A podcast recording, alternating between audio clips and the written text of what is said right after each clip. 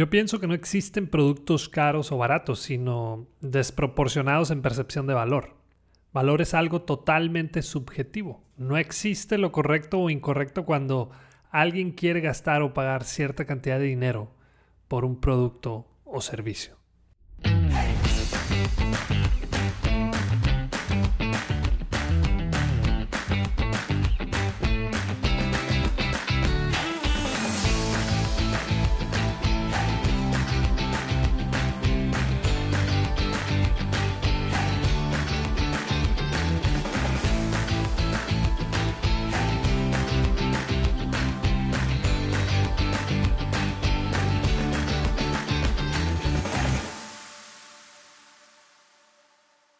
Este es el episodio 43 de Bueno, Bonito y Valioso. Yo soy Daniel Rodríguez de la Vega, conferencista internacional, fundador de Creces, host de este podcast, y quiero enseñarte todo lo que sé sobre cómo encontrar tu valor en el mercado para que de una vez por todas dejes de competir solo en precio. Antes de comenzar, quiero hacer un pequeño anuncio porque estamos por lanzar una serie de mini talleres enfocados en temas muy específicos como cómo hacer una propuesta que realmente venda, cómo cobrar más por tu trabajo, cómo defender tu producto o servicio en una negociación, cómo diseñar a tu cliente ideal, cómo diseñar o rediseñar tu diferencial para dejar de competir en precio, entre otros. Así que te mantendré informado en los próximos episodios y por lo tanto continuamos con este. Imagina esta historia. Por fin compras tu casa, que tanto tiempo y esfuerzo te costó. Mandas a hacer la cocina, que es una de las partes más caras de la casa, y pues te das cuenta que no era lo que esperabas. Lo que te habían vendido o lo que te habían mostrado, pues no quedó como lo habían prometido. Funciona la cocina, pero definitivamente le faltó. Unos días después un amigo te recomienda a un carpintero. Te dice, se llama Esteban y hace un gran trabajo. Cobra bien, pero es muy bueno. Le marcas para que te ayude con los closets de los cuartos. Esteban te dijo que el sábado a las 10 de la mañana iba a estar en tu casa para ver qué necesitabas exactamente y cotizarte. Llegó un poco antes, se presentó, sacó su laptop, tomó medidas, anotó todo y ahí mismo te hizo la cotización. Te dijo, están estas tres opciones para los closets, cada una con una vida útil de tantos años, y así es como te quedarían y se verían cada una. En ese momento te preguntas, ¿por qué no supe de Esteban cuando andaba buscando a alguien para la cocina? Y sí, es más caro que la mayoría de los carpinteros, pero es un profesional en todo el sentido de la palabra. Te da confianza en que te está ayudando a tomar una muy buena decisión y claro, hizo un excelente trabajo. Mientras los closets siguen estando en gran estado, a la cocina le siguen saliendo detalles. ¿Por qué te cuento esta historia? Este caso es real y a lo que quiero llegar es que cada uno de nosotros pagamos tanto como valoramos las cosas.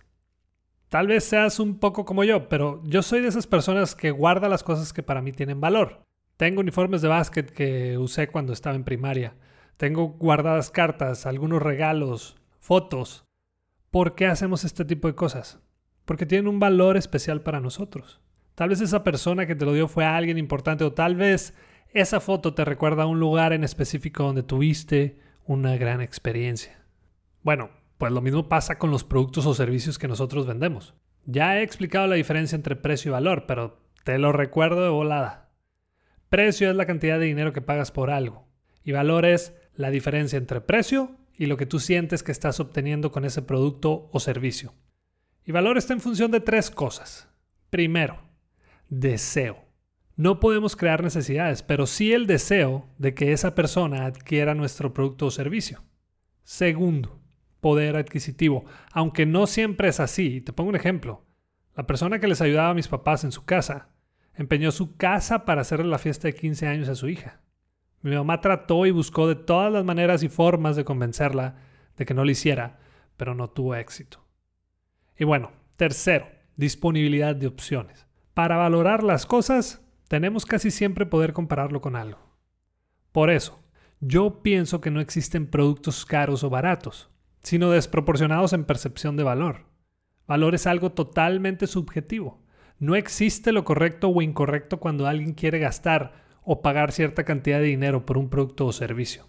Tal vez puedas pensar, ¿por qué una persona que se compró un avión privado gastó tanto dinero en eso? Pero estoy seguro que tal vez te has tomado un café de Starbucks has viajado en primera clase o te has comprado unos tenis Jordan o, de otra marca que te costaron algo de dinero. Bueno, en algún lugar hay alguien que está pensando que gastaste dinero de más. Y casi te puedo asegurar que no estarías de acuerdo y, que tendrías tus razones de por qué lo hiciste, al igual que la persona que se compró un avión privado. También existen muchas ocasiones en las que podemos nosotros generar valor a nuestros clientes, porque el valor no solo puede estar en el producto o servicio en sí, sino en todo lo que lo rodea. Una vez acompañé a un amigo a que comprara su raqueta de tenis y, y no nada más compró eso, se llevó también la maletita para guardarla, compró unas pelotas y también muñequeras. Esa persona, mi amigo, pagó casi 300 dólares. ¿Y sabes cuál fue la respuesta de la persona de la caja cuando mi amigo le dio las gracias? Ajá. Fue todo. ¿En serio es lo mejor que podemos decir y hacer cuando un cliente nos da las gracias? No fue ni siquiera para decirle, hey, muchas gracias por tu compra el día de hoy y que tengas un gran día. ¿O hay algo más en lo que pueda hacer por ti? Y como ya saben, me quedé analizando la situación y la oportunidad que perdió de generarle valor a ese cliente y de cierta manera lograr que vuelva algún día o recomendar ese lugar con algún conocido. Mientras íbamos en el carro me puse a pensar en otro escenario. Imagínate que le hubiera dicho después de las gracias del cliente, hey, no sé si quieras suscribirte a nuestro newsletter o seguir nuestras redes sociales, ya que una vez a la semana damos algunos tips o recomendaciones para mejorar tu saque o tu revés. Otro día compartimos un video con el tiro o la jugada de la semana. También posteamos información de las diferentes ligas y clases que tenemos durante el mes. No sé a ti, pero si yo fuera fan del tenis, le hubiera dicho, claro que sí, anótame, pero ya. Si te fijas, el valor puede estar en cualquier parte y no solamente en el producto, así que busca esas maneras de ponérsela fácil a tus clientes para que te compren y lo más seguro es que vuelvan contigo, pero además podremos lograr que esa persona hable positivamente de nosotros.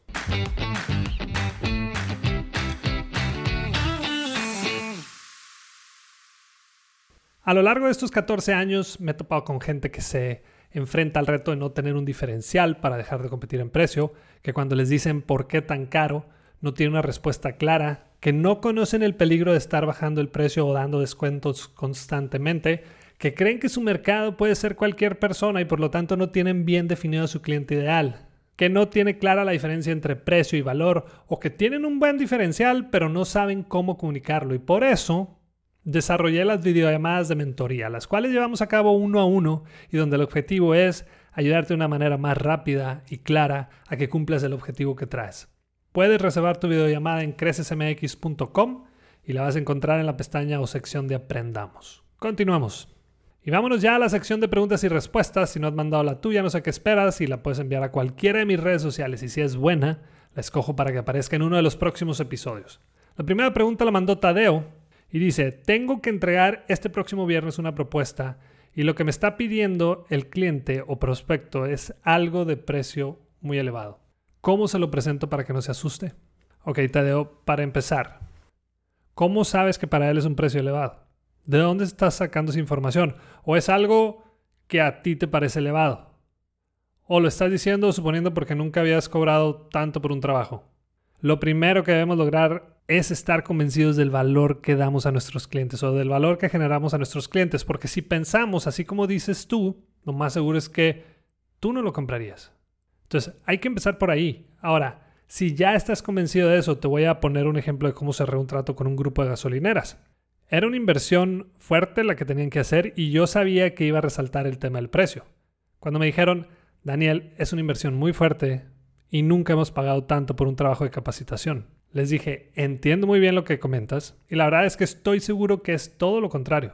Si dividimos el total de la inversión por el número de sucursales o de gasolineras, que son 10, cada uno viene poniendo esta pequeña cantidad. Y es más, si dividimos el total entre el número de personas que van a tomar la capacitación, solo estarías invirtiendo 300 pesos por persona. Realmente es una cantidad muy accesible para tener bien entrenado y capacitada a tu gente. Tadeo, muchas veces no se trata de lo que vendemos, sino de cómo lo vendemos o cómo presentamos lo que vendemos. La segunda pregunta viene de Gustavo y dice, ¿qué hacer cuando quedamos mal con un cliente? Ok, Gustavo, todo depende de lo que haya sucedido, pero ahí te van mis cuatro pasos, que a lo mejor pudieran ser cinco. Pero el primero es, Si puedes adelantarte al error, mucho mejor. Es decir, adelántate y dile con toda honestidad, hey, una disculpa, pero nos equivocamos con tu trabajo. Y en tanto tiempo va a quedar resuelto. Segundo paso, demuestra empatía, pero de verdad. No se trata solamente de decir, ah, lo siento mucho. No, se trata de entender y sentir la situación por la que esa persona está pasando. Tercero, aquí le vas a decir qué es lo que vas a hacer al respecto y cuándo lo vas a entregar o solucionar. Y cuarto, aquí es donde le explicamos qué vamos a hacer para que esto no vuelva a suceder. Que quede muy claro que no va a volver a pasar y que fue un caso aislado. Y bueno, a veces agrego el quinto paso que es recompensar por el daño. Los errores pasan y la diferencia está en cómo resolvemos esos errores. De eso dependerá de si ese cliente se queda con nosotros o no. Y la tercera pregunta es de Lily. ¿Cuál es el mejor libro de servicio al cliente que has leído? Uh, este está fácil. Delivering Happiness, de Tony Shea. Lo escribió el fundador de Zappos y te cuenta su historia de cómo fundó una de las empresas más reconocidas por crear experiencias increíbles con sus clientes. Por ejemplo, si tú pides zapatos por medio de su página, puedes pedir 10 pares si quieres. Te los pruebas y regresas los que no te quedaron. No te cobran el envío cuando los compras y tampoco el de regreso. Pero no nada más eso, tienes 365 días para regresarlos. También habla sobre cómo el servicio y la atención comienzan con tu gente. Por ejemplo, después de que pasas por una serie de filtros para trabajar ahí, al final de la capacitación te ofrecen dos mil dólares para que no te quedes, o sea, para que te vayas. Y, lo que buscan lograr con eso es realmente quedarse con esas personas que quieren formar parte de su cultura. No sé si está en español, pero en Amazon lo puedes encontrar eh, ya sea en Kindle o físico. Y hasta aquí un episodio más de Bueno, Bonito y Valioso. Si te ha gustado, por favor, compártelo con tus conocidos también en tus redes sociales. Y te espero la próxima semana con más venta por valor y más sobre cómo crear experiencias únicas y memorables con tus clientes. Si nos escuchas por Apple Podcast, no olvides dejarnos tu reseña porque quiero seguir compartiendo contenido de valor por este medio. Y la próxima vez que te digan por qué tan caro, muéstrate de acuerdo y acepta lo que vales con dignidad y seguridad. Si quieres saber qué contestar después, no dejes de escuchar bueno, bonito y valioso.